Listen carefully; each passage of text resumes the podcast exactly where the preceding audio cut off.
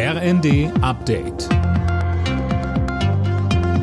Stündlich neu. Auf den Punkt informiert.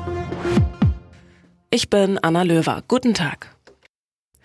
Wie schon in den vergangenen Tagen werden auch heute überall in Deutschland wieder tausende Menschen zu Protesten gegen die AfD und Rechtsextremismus erwartet. In München, Berlin, Köln, Dresden, Leipzig, Cottbus und Bonn soll demonstriert werden. Der Konfliktforscher Janis Grimm von der FU Berlin sagte uns. Zumindest zeigt es symbolisch, dass dieser von rechts vereinnahmte Slogan Wir sind das Volk einfach nicht mehr allein für die Rechten gepachtet ist und die bürgerliche Mitte ist zu einem großen Teil eben auch ganz klar demokratisch. Es geht hier nicht um einen Kampf zwischen links und rechts, sondern es geht hier im Prinzip um einen politischen politische Mobilisierung eines progressiven, demokratiebejahenden Spektrums gegen ein verfassungsfeindliches und menschenfeindliches Weltbild.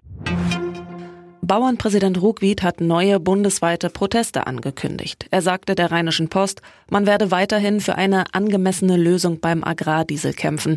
Die Ampel will die Subvention schrittweise abbauen, die Bauern laufen Sturm dagegen.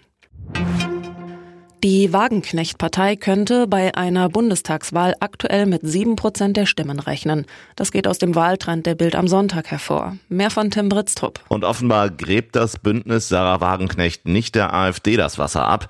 Die Rechtsaußenpartei bleibt stabil bei 22 Prozent. Die SPD landet nur noch bei 13 Prozent der Stimmen. Das ist ein neues Allzeittief.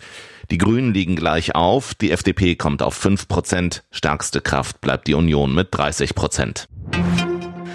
Am Himmel über Berlin ist in der Nacht ein Feuerball zu sehen gewesen. Ein Asteroid ist in der Atmosphäre verglüht. Auch Überwachungskameras in Leipzig haben das Spektakel aufgezeichnet. Der Asteroid soll einen Durchmesser von rund einem Meter gehabt haben. Ein Großteil des Gesteins dürfte verglüht sein. Alle Nachrichten auf rnd.de